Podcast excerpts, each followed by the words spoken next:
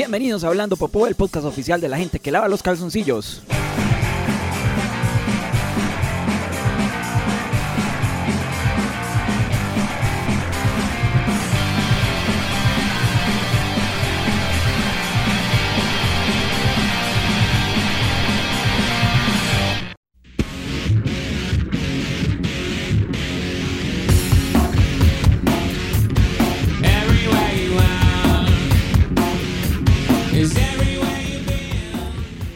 Yo soy Juan y este es el episodio número 31 de Hablando Popó. Hoy con dos películas bastante buenas, no como la caca de películas de la que siempre hablo, sino que son cosas que de verdad vale la pena revisar y examinar detenidamente. Por eso hoy eh, les digo con anticipación que voy a dar lo mejor de mí por hacer de este un podcast serio, completo y analítico para que puedan antojarse de ver estas dos películas que hoy voy a ver. Eh, son tan buenas que me cambiaron la programación del podcast. Inicialmente iba a hablar de otras, pero eh, se ganaron mi, mi podio, se ganaron este gran preciado premio que es ser aquí comentadas en este monumento a la capacidad de análisis cinematográfico. La primera de ellas, y la, la, la comento de primera porque es la mejor, es The Hunt for the Wilder People, una película neozelandesa dirigida por Taika Waititi.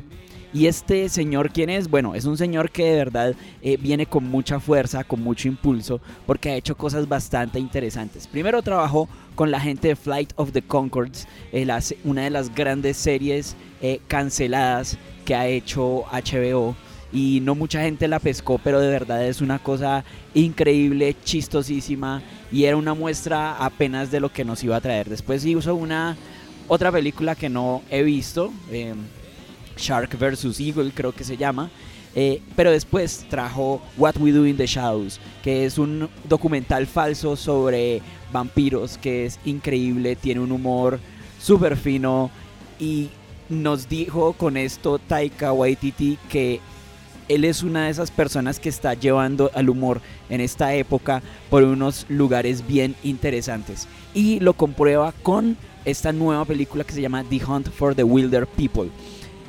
Tengo que aclararles desde el principio, esta película tiene los mismos cimientos que App. Ni siquiera son cimientos eh, argumentales, sino de historia. O sea, es un niño que viaja, un niño gordo que viaja con un señor viejo, amargado y con un perro y hay un pájaro. Es decir, en eso se parece mucho a App. Pero eh, la relación es un poco diferente. Aquí nosotros eh, tenemos a dos personajes muy fuertes, el niño y el viejo, eh, que durante toda la película están dándose y recibiendo entre ellos. están aprendiendo el uno del otro. Cosa que no pasaba en App tanto, o no, era tan mm, visible, por así decirlo. Em, claro, al final la, moraleja de App es que el, viejo aprende del niño y deja atrás un, pozo, un poco de sus cosas de viejo, pero en The Hunt for the Wilder People es, es más notorio y, es más real, por así decirlo. Y quería decir esto desde el principio porque no quiero que se convierta en un, en un obstáculo para poder apreciar lo buena que es esta película. Debo decir, sin que se haya acabado el año y sin que se hayan estrenado otras cosas que me interesen, que me interesan, al mes décimo en el que ya estamos, octubre es el mes 10, sí, em, es mi película favorita en lo que va corrido de este 2016. Entonces, pues si de algo sirve mi recomendación de caca, pues véanla, por favor. Em, ¿Qué pasa en esta película? Es un niño que es abandonado por su mamá y está en hogares de paso, ¿sí? Como en, orfanatos. Eh, y es un niño problema que ya lo han devuelto de varias casas porque es muy rebelde, muy rebelde, perdón. Hasta que una vez lo adopta una familia que vive en el campo. Y ahí ya nos empezamos a dar cuenta de ciertas cosas muy particulares de los personajes. Niño de ciudad que va a una familia eh, muy alejada de lo que pasa normalmente en alrededor de pues de este país como lo es Nueva Zelanda, una isla, pero con unos pasajes, paisajes, perdón, increíbles. Em, y entonces llega aquí a este lugar extraño de donde se quiere escapar, pero encuentra que la familia de verdad lo quiere, lo quiere bastante. y la familia está eh, compuesta por una mujer y por un hombre ya de avanzada edad, ya por ahí en los, en los 60 años, que bueno, al principio el hombre es muy reacio a eso, pero la mujer sí le brinda todo su cariño. Mm, y por cosas de la, de la película o de la vida, eh, el niño y el, viejo que está interpretado grandioso por mm, Sam Neill eh, eh, se, tienen que esconder en el, en el bosque. Entonces aquí les pasan un poco de cosas que los hacen em, aprender, como ya lo había eh, mencionado antes, el uno del otro, conocerse mejor, entender por qué son así. Esto es yo creo que lo más bonito de la película, entender por qué cada uno es un rebelde. Em, que no está, eh, que no quiere adaptarse al mundo real, a lo que pasa en realidad si, si, se, si se devuelven a la civilización, por así decirlo. Entonces es, muy bonito, como que uno entra en el viaje de estas dos personas y es, como, un, como un observador ahí que está viendo cómo esa relación cada día se fortalece más. Y creo que hasta ahora mi, mi, comentario sobre la película viene sonando muy eh, sentimental, pero no es así. La película es una comedia, empecemos por ahí, es una comedia y es tiene momentos muy estúpidos, tiene momentos muy buenos, tiene momentos muy sentimentales. Con esta película yo reí, yo lloré, yo reflexioné, yo aprendí eh, de mí, de, cómo aceptar y entender a, otras personas que, me rodean. Entonces, eh, de verdad, se convierte en un viaje muy, muy, muy variado, como lo es cualquier viaje. Bueno, para la gente que viaja, porque yo no, no soy de los que viaja porque pues no hay dinero, por eso estoy haciendo un podcast que es como mi vacación y espero que la oportunidad de hacerme millonario. Pero en fin, basta de mí y sigamos con la película. De verdad es una película muy bonita que, quiero que de verdad vean. Creo que ya lo he visto, ya lo he dicho muchas veces, pero es, es, que quiero que esta película tenga mucho recorrido y así yo sé que no va a venir a salas, ya se puede encontrar en torrents en internet y vale mucho la pena porque tiene mucho corazón, tiene, tiene, es muy, muy sencillita, ¿sí?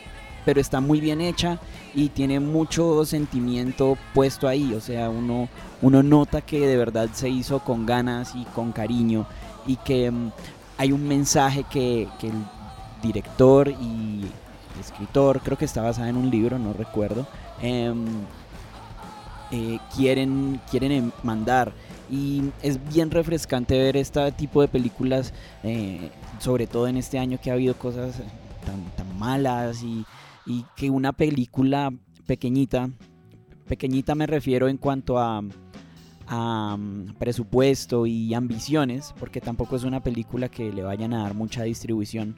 Em, pero que una película de este tipo sobresalga con creces sobre las otras cosas que podemos ver en cartelera. Por ejemplo, ayer, anoche estuve viendo Inferno, me quedé dormido unas siete veces, no entendí nada y me pareció completamente aburridísima. Y viene una película de este tipo, con estas condiciones que les estoy diciendo, y nos devuelve la esperanza en el cine, nos muestra que todavía quedan muchísimas historias por contar, nos queda mucho por aprender. Entonces de verdad uno le quita el cinismo de tener que estar siempre pendiente de lo último de Marvel o de la próxima Misión Imposible, que nada en contra de ellas, porque a mí me gustan, es lo que, lo que da material para que este podcast eh, funcione. Pero también tenemos que entender qué es lo que estamos viendo y consumiendo, ¿sí? Una cosa es eh, almorzar en McDonald's, otra cosa es almorzar en tu casa, otra cosa es almorzar en el almuerzo que pretende ser el de tu casa y otra cosa es en el almorzar en el restaurante que tiene estrellas Michelin, que todas te van a servir para algo, todas puede que te gusten, pero eh, debemos saber esa diferencia que también ocurre pues en el cine y en el entretenimiento que pues todos consumimos. Mm, es, una película, sí, pequeña, que nos dice que no es necesario tener eh, un hueco en el cielo con amenazas saliendo de ahí y un rayo azul que nos va a matar a todo. Para, no es necesario todo eso para emocionarnos. La película tiene acción también. Entonces, es de verdad como que me quedo corto tratando de resaltar todo lo, lo interesante que es esta propuesta. Ojo que eh, Taika Waititi eh, va a dirigir, está dirigiendo Thor Ragnarok. Entonces es una, una buena señal. Esperemos que no pase lo mismo que con Edgar Wright. Em, que para mí entre ellos dos son los que están haciendo de la comedia algo más, ¿sí? que la están llevando a nuevos lugares, están explorando con el género, están buscando nuevos recursos audiovisuales, cosas diferentes para hacernos em, reír, porque en realidad es la, final de, la finalidad de la comedia, que nos riamos y mm, lo están haciendo de una manera diferente. Obviamente, pues yo voy a seguir viendo comedias de otro tipo. Las de Seth Rogen me encantan. Eh, hasta las de Melissa McCarthy las puedo ver. Pero pues eh, quiero que estemos conversando sobre esto, sobre que hay dos tipos o probablemente más, que yo no los conozco, que están haciendo del género eh, algo interesante, algo mm, que nos nutre de verdad, que nos alimenta. Mm, por favor, búsquenla. Mm, no, no puedo hablar más. Tampoco hay mucho subtexto, creo. Eh, no, mentira. Sí, seguramente alguien más inteligente que yo podrá hacer un, análisis bien profundo de esta película que nos habla de, no sé, podemos decir que la película habla de identidad, de mostrar cómo es la gente de su país. Em, podemos decir que es una película que nos muestra cómo mm, las personas luchamos siempre por encontrar nuestro lugar y mm, que aunque podamos sentirnos cómodos en algún momento, la vida nos puede eh, llevar eh, al bosque, como a ellos les pasó, em, o, a, otro lugar, eh, no necesariamente físico, sino también emocional o el estado en el que, en el que nos encontremos. En este momento, pues puede cambiar por cualquier cosa y debemos tenerla, pues la película nos enseña cómo em, debemos adaptarnos a ese tipo de cambios o luchar por quedarnos en el lugar eh, en el que nos sentimos eh, pues al que, al que pertenecemos, porque pues también no, una cosa es que la vida cambie y otra cosa es que yo me mueva con la marea cómodamente, entonces pues e, es algo que puede verse también en la película.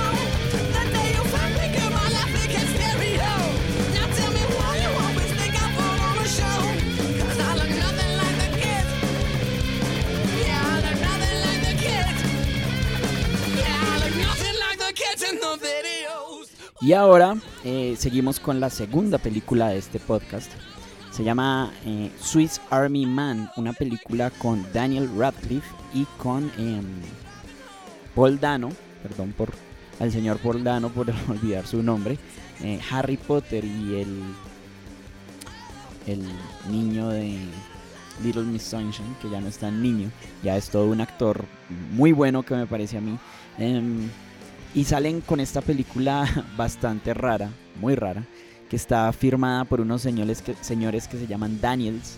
Y ya desde que aparece ese titulito ahí, yo sabía que era una cosita más de, de marca que de dirección. Y me parece bueno, creo que los, los, dos se llaman se llama Daniels porque son dos Daniel, entonces son los que dirigen la, la película pero ya crean como una marca, un sello y ya uno sabe que esto va a tener una, una cosa bien particular, una estética, una narración, un tono y algo eh, que sea nuevo o novedoso, eh, no lo sé, pero, pero lo tiene y es particular y eso me gustó verlo desde el principio. ¿Qué pasa en esta película? Eh, Paul Dano es un náufrago estilo Tom Hanks que está en una isla desierta. Bueno, nos dicen que sea una isla, se ve como una playa, se ve como una isla, pero probablemente no sea así. Y está a punto de suicidarse porque nadie lo recoge. Él no fue tan valiente como Tom Hanks y de repente encuentra, eh, llega un cuerpo hasta la playa donde él está habitando. Entonces él se baja de su, de su horca, lo, lo ve, espera que resucite, que reanime, pero, pero no, no, no revive y pues vuelve a su, a su lugar eh, de suicidio.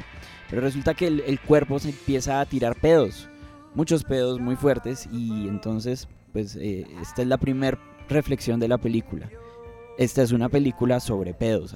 Los pedos juegan un papel importante y representan eh, cosas a lo largo de la, de la película, o una cosa bien importante que más adelante la contaré. Entonces él se da cuenta que con estos pedos que se tira el cadáver em, puede salir eh, sobre él y propulsarse por el mar. Y ahí ya vemos que es por dónde va esta cosa, que es una vaina em, absurda, porque pues no sabemos si, si Daniel Radcliffe es un zombie, es un muerto, en realidad no se sabe qué es, no se sabe tampoco si es producto de la imaginación de Paul Dano.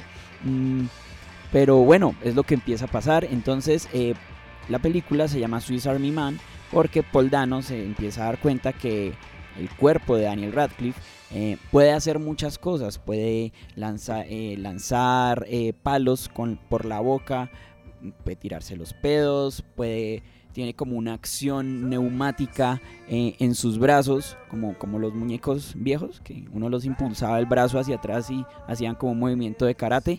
Entonces también podía hacer eso. Y tiene un poder que yo también tengo. El tipo eh, podía dirigir su, su pipí hacia la dirección donde se encontrará su cariño. A mí me pasa lo, lo mismo, pero es con mi pipí se dirige hacia mujeres a las que eh, no les importa. Entonces, eh, eh, Paul Dano empieza a usar todas estas habilidades de Daniel Radcliffe para salir también de, del bosque en el que se encuentra, porque cuando sale de la playa llega a un bosque y, pues quiere llegar a la, civilización. Lo que pasa, pasa es la inversa de, la película anterior, de Hunt for the Wilder People, que mm, unos querían estar en el bosque, otros querían salir del bosque.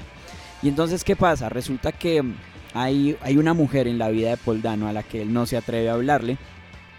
Y eh, la ve todos los días, todas las mañanas en el bus, en, el bus y le toma una foto. Resulta que Daniel Radcliffe eh, ve la foto y también se enamora de ella.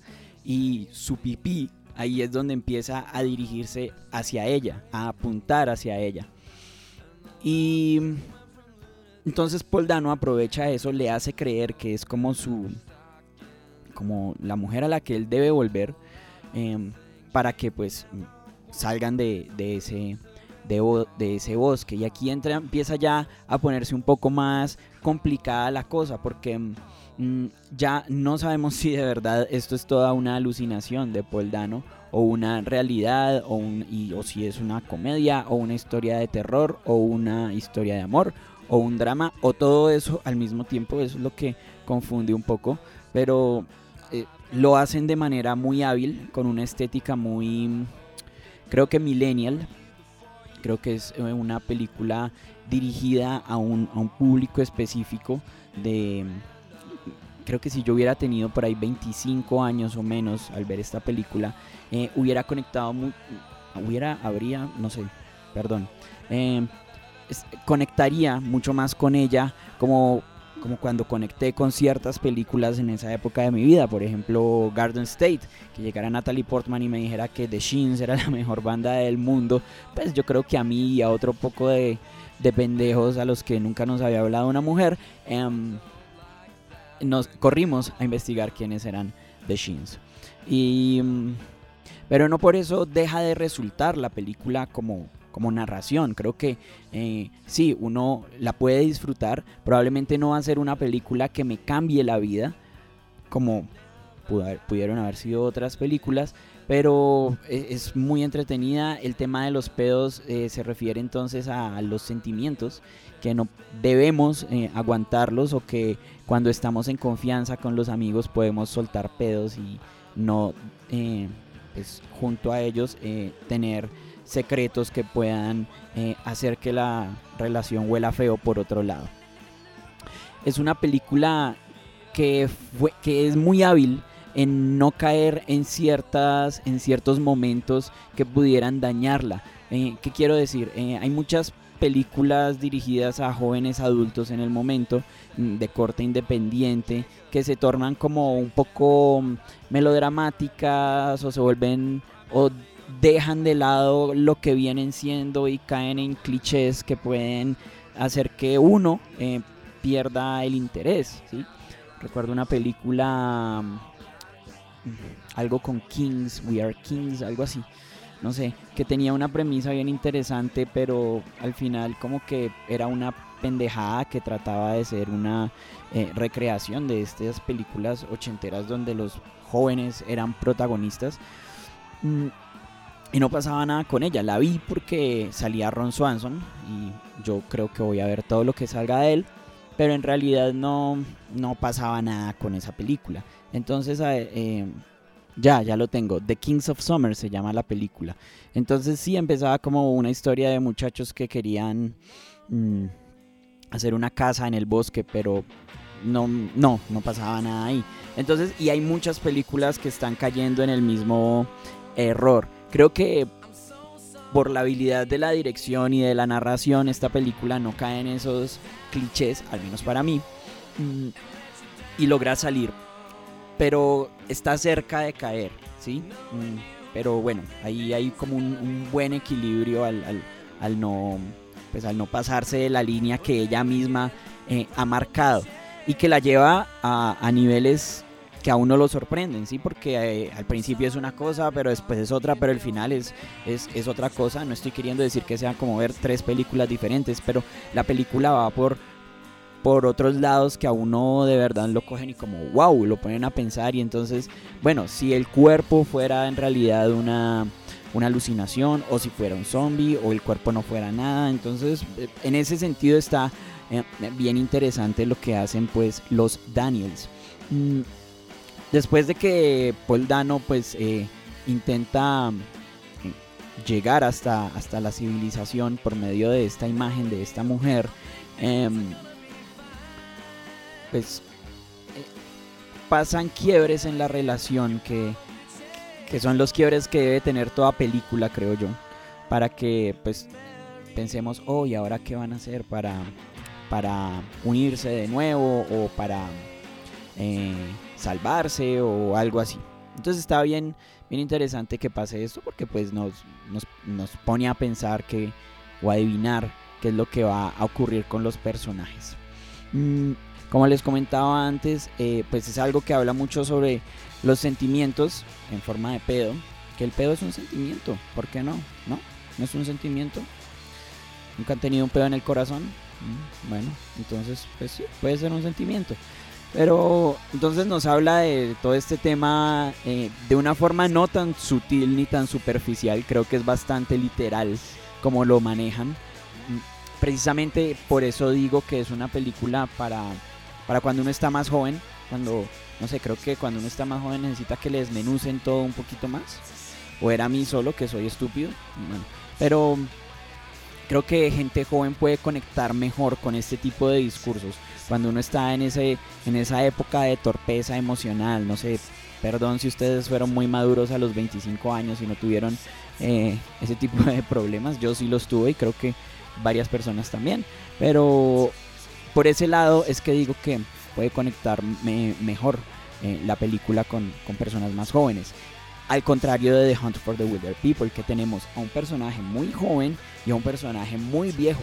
Y en todo ese espectro de edad eh, podemos encontrar cómo relacionarnos con ellos, ¿sí? Podemos em, ir de un lado al otro durante toda la película para aprender cosas de los, de los dos personajes e interiorizarlas y asimilarlas con lo que somos nosotros.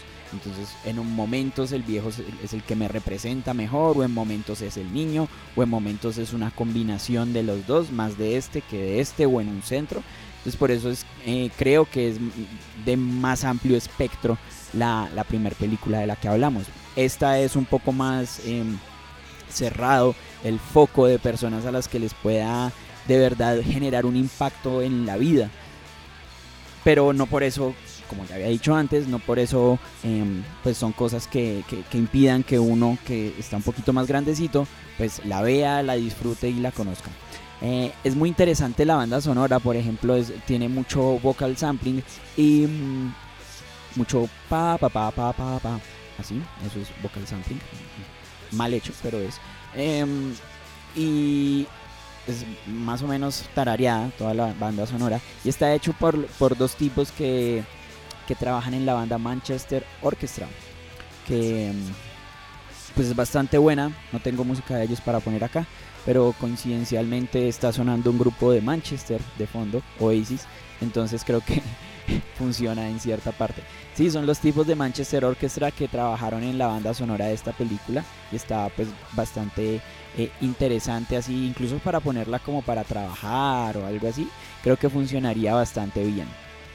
Y complementa pues muy bien eh, lo que está pasando en la película porque cuando hay partes que son así tarareadas, pues son los personajes de la película los que lo están haciendo y el papel eh, juega un papel, eh, el papel, perdón, la música juega un papel importante dentro de la narración que pues estamos observando y escuchando, además que combina de forma adecuada con la estética que plantean, que también tienen una estética muy muy Tumblr por así decirlo, con tiene una coloración ahí especial que no es, no es gratuito que yo les diga que esta película va para, cierto mm, público, ¿sí? porque tiene cositas que uno eh, puede notar que le gustan más a gente más joven. Y pues si de pronto, no sé, usted, si, si, trabajan con gente más joven, por ejemplo en las oficinas, se van a dar cuenta que tienen gustos mm, diferentes a los de uno que está más, más ancianito. Entonces, por ese lado, les, les llegan también la ropa, los peinados. Hay una parte donde construyen cositas en, el, en la selva con, con palitos para... Hay dos partes, de hecho, para um, Paul Dano enseñarle a Daniel Radcliffe cosas sobre la civilización, porque Daniel Radcliffe es como, como borrado de cassette y no conoce el mundo, pero pues ya cuando empieza a cobrar un poco más de vida, eh, ya puede aprender cómo es el mundo a través de pues los ojos de, de y las cosas que él crea para eh, recrear, valga la redundancia, el, el mundo civilizado.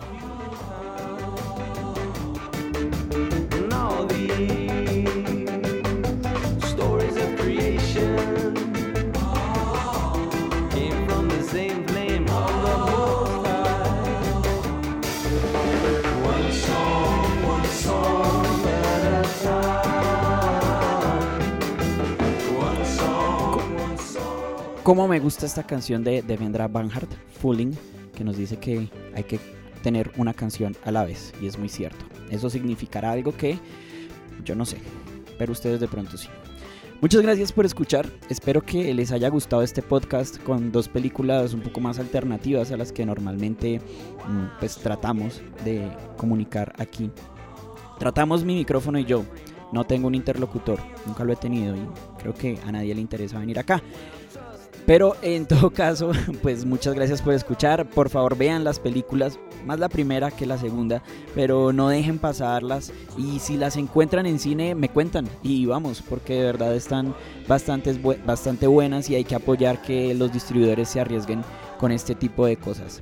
Recuerden que yo soy arroba Juanma en Twitter em, y en Instagram. En Facebook somos facebook.com slash hablando popó, todo en minúsculas y sin la tilde en la O. Y en SoundCloud somos soundcloud.com slash hablando popó y también pueden buscar hablando popó en iTunes y pueden suscribirse y tener siempre los últimos eh, episodios pues ahí al día. Si yo sé que han ido borrándose algunos episodios, entonces si tenían alguno ahí como en la lista de escuchar, pero no alcanzaron a escucharlo, eh, me pueden escribir por ahí y lo subo en algún otro servicio. Lo que pasa es que SoundCloud tiene, eh, pues eh, no tengo mucha plata para pagar el, el plan super mega pro Tony Stark. Entonces tengo que borrar los más viejitos para subir los episodios más nuevecitos. Hasta luego, nos escuchamos luego y ojalá pasen chévere, pasen chévere. Eso es lo que quiero que les pase. Chao. Say yes. But if you don't, dear, confess. And please don't tell me